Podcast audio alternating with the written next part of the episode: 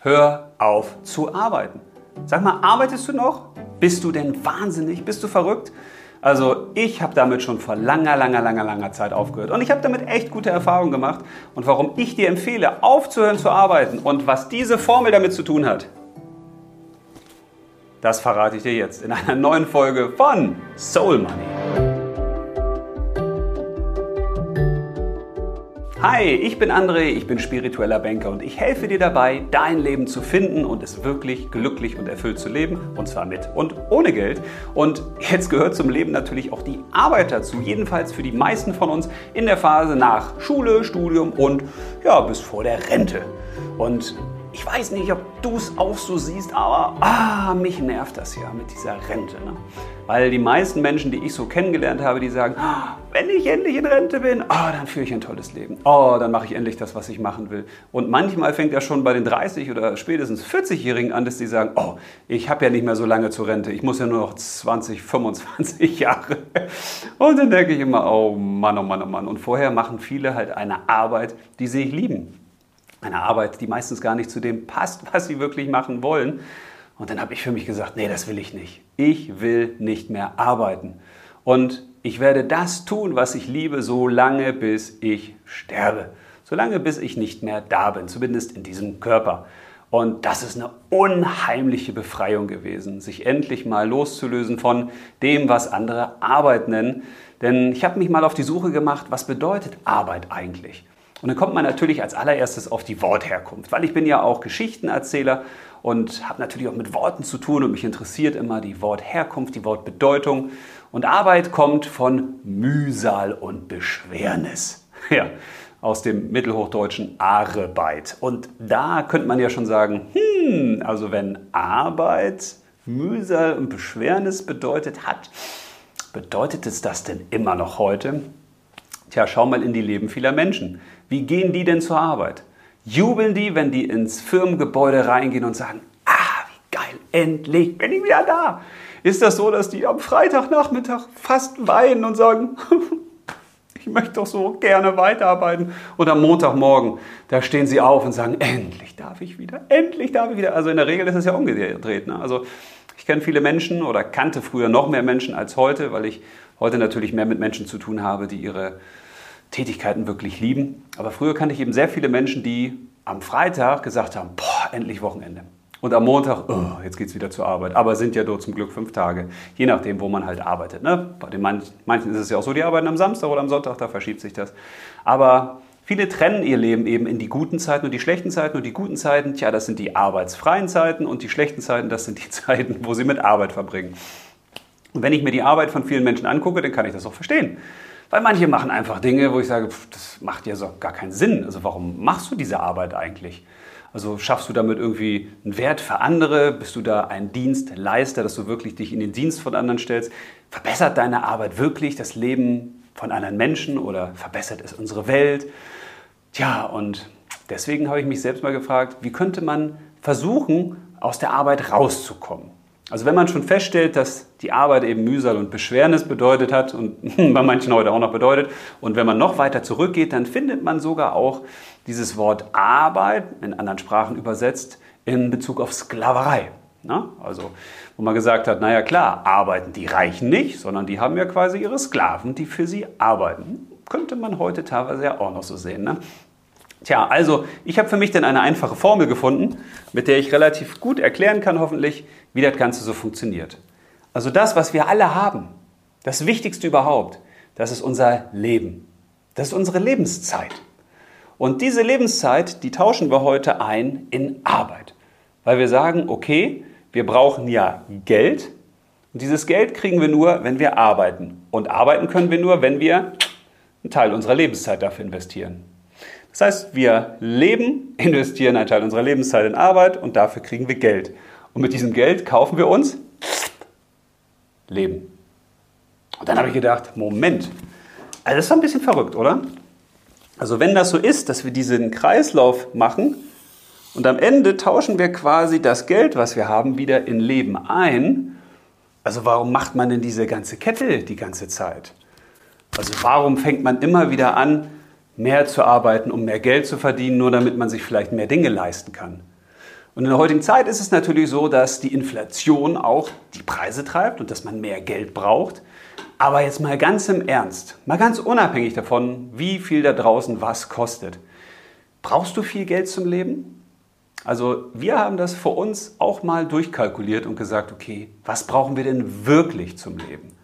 Und wenn man das mal ganz ehrlich macht und sagt, okay, ich bescheide mich, und zwar nicht im Sinne von, oh Gott, ich gehe Entbehrung ein und brauche dann gar nichts mehr und lebe nur noch im Wald und ernähre mich von Wurzeln und von dem, was da so rumfleucht oder aus der Erde wächst. Sondern wenn man das mal wirklich ehrlich macht, dann stellt man häufig fest, so viel ist das eigentlich gar nicht. Jetzt kommt natürlich die Frage, hast du gerade ein Haus finanziert oder hast du dir jetzt teure Sachen gekauft oder hast du eben einen teuren Lebensstandard? ja, dann ist es natürlich so, dass du auch mehr Geld brauchst. Und in der heutigen Zeit von Inflation braucht man sowieso auch mehr Geld. Ist mir auch schon klar. Die große Grundsatzfrage ist doch, worauf legen wir unseren Fokus? Und ich habe eben festgestellt, dass die meisten Menschen ihren Fokus immer mehr hierauf legen, nämlich auf das Thema des Geldes. Ich brauche immer mehr Geld. Ich habe Angst, dass ich irgendwann arm werde. Ich muss jetzt schon was fürs Alter vorsorgen mit 20. Das heißt, das Geld nimmt einen riesigen Schwerpunkt ein, obwohl in dieser Kette das Geld ja nur irgendwo in der Mitte steht, sondern es wird umrahmt vom Leben. Und die große Frage ist doch, wie wollen wir leben? Weil wenn wir wissen, wie wir leben wollen, also wie quasi das Ende aussehen soll, was ja gleichzeitig wieder der Anfang ist, dann können wir natürlich als allernächstes auch sagen, okay, wie viel Geld brauche ich denn für dieses Leben? Und zwischen Geld und Leben steht die Arbeit. Also ich kenne auch Menschen, die das gemacht haben und die dann festgestellt haben, ich muss ja eigentlich gar nicht so viel arbeiten. Also ich habe viele Männer gerade erlebt, die sagen, ich muss ganz viel arbeiten und ganz viel Geld verdienen, ich will ja, dass es meiner Familie gut geht. Und dann habe ich die Frauen gefragt, was wünscht ihr euch eigentlich? Ja, dass mein Mann mehr zu Hause ist. Und die Kinder haben gesagt, ja, dass Papa mehr zu Hause ist. Also wenn man mal auf die Lebenswünsche von Menschen guckt, dann haben die meistens mit dem, was sie auf der Arbeit machen und was sie versuchen an Geld zu verdienen, nichts zu tun. Das geht häufig aneinander vorbei. Und deswegen ist die wichtigste Frage, wie willst du leben? Und willst du wirklich 40 oder 45 Jahre deiner Lebenszeit in einem immerwährenden Kreislauf mit etwas verbringen, was du gar nicht liebst? Weil wie viel Arbeitszeit ist denn Lebenszeit? Also nach Schule und Studium bis zur Rente sind das 33 Prozent deines Lebens. 33 Prozent. Weil normalerweise hat ein Tag 24 Stunden, davon schläft man 8 und 8 arbeitet man. Und die nächsten 8, die hat man in Freizeit. Also mal so ganz grob. Das heißt, ein Drittel deines bewussten Lebens zwischen, tja, Studiumende oder Ausbildungsende, wobei das ja auch Arbeit, ne? also Schulende und Rente, verbringst du mit Arbeiten. Das ist ganz schön viel. Und jetzt ist ja die große Frage, Würdest du denn 40, 45 Jahre mit einem Partner zusammen sein, den du nicht liebst, sondern den du hast, den du total scheiße findest? Also ich hoffe nicht. Das würde sich ja privat keiner antun. Aber auf der Arbeitszeit, da sind wir bereit, so manches zu erdulden. Was für ein Irrsinn. Und damit sollten wir aufhören. Deswegen hör auf zu arbeiten. Finde das, was dich wirklich berührt und glücklich macht. Mach dir Listen. Schreib dir auf, was du besonders liebst. Was machst du besonders gern? Mach dir eine nächste Liste. Was kannst du besonders gut? Und dann schau mal, ob da oben Schnittpunkte sind zwischen dem, was du am allerbesten kannst, den ein, zwei Dingen, weil das Priorisieren ist auch relativ schwierig, und dem, was du am allermeisten liebst.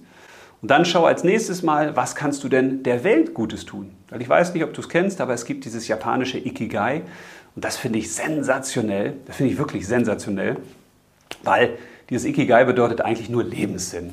Also das, wofür es sich zu leben lohnt. Und dieses Ikigai besteht aus einem tollen Prinzip. Das möchte ich dir mal kurz zeigen. Also, das habe ich nur so für dich gemalt. Du siehst, ich kann besonders toll malen. Und zwar kannst du hier oben mal in einen Kasten reinschreiben, was liebst du zu tun? Wo verlierst du die Zeit? Wo gehst du wirklich auf? Wo gehst du ab? Was machst du total gerne? Und dann hier unten, was ist eigentlich dein Wert? Und zwar im Sinne von deinen Fähigkeiten. Welche Fähigkeiten sind es wirklich wert, erwähnt zu werden? Aber auch welche Eigenschaften? Bist du besonders emotional? Bist du gefühlsstark? Bist du besonders mitfühlend? Bist du besonders impulsiv? Also was kommt da alles zusammen? Und dann als nächstes kann man sich fragen, was braucht die Welt? Was von dem, was du hier vielleicht auch hast, kannst du der Welt geben? Wo würdest du der Welt gerne helfen? Und dann natürlich auch, womit kann man Geld verdienen? Und im Ikigai geht es darum, dass möglichst diese vier Bereiche zusammenpassen. Weil dann hast du deinen Lebenssinn gefunden. Wenn du in Rente bist, dann kannst du das hier oben natürlich streichen in den allermeisten Fällen. Aber diese Idee finde ich toll, sich mal zu fragen, okay, was kann ich eigentlich wirklich besonders gut? Was ist mein Wert? Auch da Freunde und Bekannte zu fragen. Macht Sinn. Dann als nächstes, was liebe ich besonders zu tun, aber was braucht die Welt auch? Wo will ich der Welt unbedingt helfen? Wem will ich eigentlich helfen? Menschen oder Tieren oder der Natur allgemein? Ne? Will ich vielleicht besonderen Menschen helfen im Sinne von den 0- bis 3-Jährigen, den 4- bis 6-Jährigen? Will ich eher Männern helfen oder mehr Frauen, mehr Älteren, mehr Jüngeren, mit Behinderung, ohne Behinderung, aus anderen Kulturen? aus dem eigenen Land. Also man kann sich ja ganz, ganz stark da wieder herantasten wie so ein Filtersystem und sich immer mehr fragen, okay, wem will ich denn wirklich helfen? Und dann findet man relativ schnell aus meiner Sicht heraus, okay, was ist denn das, was mich wirklich begeistert? Was mache ich besonders gern? Was sind die Dinge, die ich wirklich besonders gut kann? Wo habe ich eine tolle Resonanz? Wo habe ich vielleicht schon gute Erfolge erreicht? Und wenn man die Sachen dann zusammen zu einem Klumpen verwebt, dann hat man eine gute Möglichkeit, seine Berufung zu finden. Und das wünsche ich dir von Herzen, denn die allermeisten Menschen haben ihre Berufung eben leider nicht gefunden, sondern müssen weiter arbeiten. Tja, und falls du keine Lust mehr hast zu arbeiten und vielleicht sogar über die eigene Selbstständigkeit nachdenkst oder eine Nebentätigkeit aufzunehmen oder sogar ein Unternehmen zu gründen, dann habe ich einen Buchtipp für dich. Ja, okay, ist ein bisschen eigennützig, weil das Buch habe ich selbst geschrieben mit Dr. Florian Langenscheid und auch mit Judith Williams, Jochen Schweizer, Georg Hofler und vielen anderen Gründerinnen und Gründern, die da auch ihre Beiträge geleistet haben, weil wir Menschen dazu ermutigen möchten, sich selbstständig zu machen und wirklich etwas dafür zu tun, dass man rauskommt aus dieser Arbeitsspirale, indem man einfach Lebenszeit über Arbeit in Geld tauscht und das, tja, befriedigt er gar nicht, das erfüllt einen nicht, das begeistert einen nicht und im schlimmsten Fall bringt das der Welt auch noch nicht mal irgendwas oder anderen Menschen. Ja, wenn du Interesse hast, ein bisschen mehr darüber zu erfahren, wie man das schafft, das Glück in der eigenen Freiheit zu finden, da kannst du hier oben klicken, weil da habe ich dir ein Video dazu verlinkt. Und ansonsten wünsche ich dir ganz viel Freude, ganz viel Spaß. Ich freue mich natürlich, wenn du das Video likest oder auch teilst oder mir natürlich einen Kommentar schreibst, welches Thema du dir beim nächsten Mal wünschst. Und dann sehen wir uns schon wieder. Ich freue mich drauf. Alles Liebe und bis dahin, leb los.